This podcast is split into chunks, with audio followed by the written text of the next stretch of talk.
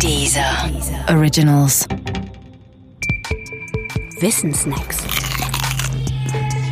X für ein U.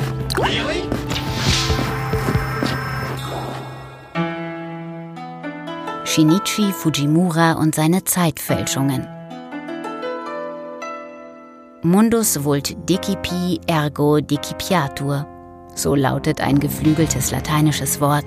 Es bedeutet auf Deutsch etwa, die Welt will betrogen werden, also möge sie betrogen werden.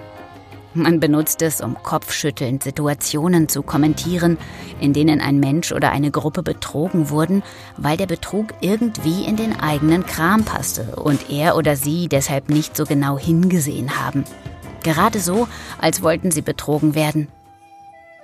Einen Betrugsfall, bei der das lateinische Mundus vult decipi passt, deckte eine japanische Tageszeitung im November 2000 auf. Es ging dabei um gefälschte Funde von Steinwerkzeugen auf japanischen Ausgrabungsstätten. Die eigentlichen Fälschungen dabei waren aber nicht diese Steinwerkzeuge selbst, sondern ihre Fundorte.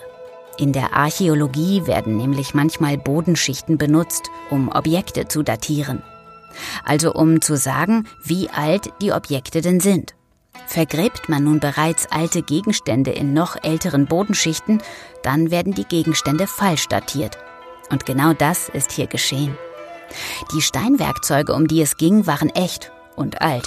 Aber sie waren nicht so alt, wie es die Bodenschicht suggerierte, in der man sie fand. Sie waren durch ihre vermeintliche Lage älter gemacht worden und in diesem Sinn zeitgefälscht. Vorgenommen hatte die Zeitfälschungen der Japaner Shinichi Fujimura. Das Besondere an ihm, Fujimura war nicht einmal Wissenschaftler, sondern ein Laie, ein Amateur, dem es wegen seines archäologischen Interesses und später dann auch wegen seiner vermeintlich sensationellen Funde gestattet war, Ausgrabungsstätten zu betreten. Und dieser Laie also fand im Dreck wieder und wieder die tollsten Objekte, ohne dass jemand Zweifel hegte. Shinichi Fujimura galt einfach als archäologisches Trüffelschwein. Und an Trüffelschweinen zweifelt man nicht. Warum aber zweifelte niemand? Nun, in der Zeit von Fujimuras Funden verspürten viele Japaner den Wunsch, Teil eines Volkes zu sein, das eigenständig und unabhängig von anderen schon seit Beginn der Menschheit existiert. Aus einer Tradition zu stammen, die länger und größer ist als die Traditionen anderer Völker oder Staaten, hatte etwas Erhebendes. Und genau diesen Wunsch danach, selbst erhoben zu sein, befriedigte Fujimura.